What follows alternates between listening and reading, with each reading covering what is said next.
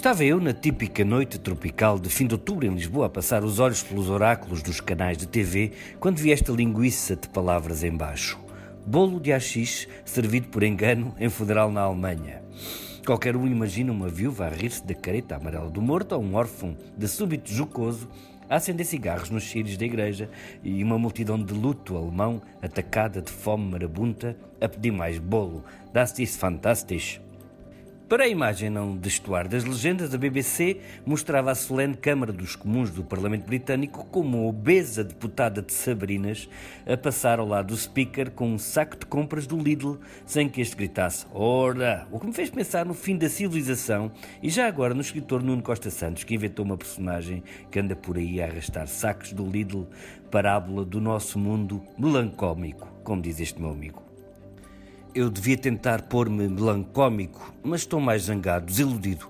Os eurodeputados portugueses que votaram contra ou sempre estiveram na moção para a busca e salvamento das vidas humanas no Mediterrâneo, mandando para o lixo do oceano os esforços para atenuar o genocídio de milhares de pessoas no berço da nossa civilização. Qual civilização? Foi o que vimos. A extrema-direita a urrar de felicidade com mais uma ignomínia da União Europeia.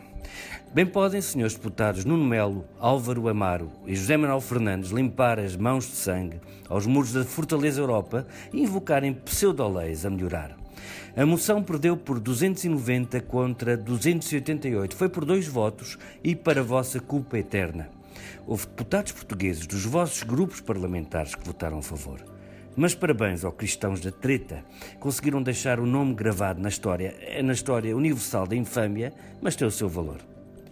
Este fim de semana, numa conversa sobre literatura na Gulbenkian, um colega de armas citou Sócrates, não para dizer só sei que nada sei, mas lembrar que Sócrates era um homem feio, como se vê no seu busto de mármore. E eu estive quase, quase a acrescentar como é bom podermos finalmente dizer Sócrates sem termos que acrescentar o filósofo grego ou o outro mas não o disse, e ainda bem, porque tinha esquecido que horas depois o nosso Fónix, o nosso Sócrates, ex-primeiro-ministro, regressava para a instrução do processo Marquês, mas a sua tese da Sorbonne comprada a outro com o dinheiro de outro, e roubando, ou pedido emprestadado, ao filósofo grego o mais precioso conceito, a busca da verdade. Venho repor a verdade, disse o Sr. Pinto de Souza, embrulhado em explicações ridículas sobre fortunas herdadas que afinal eram dinheiro de amigos de posses, como ele dizia, e suspeito de receber milhões de euros criminosos.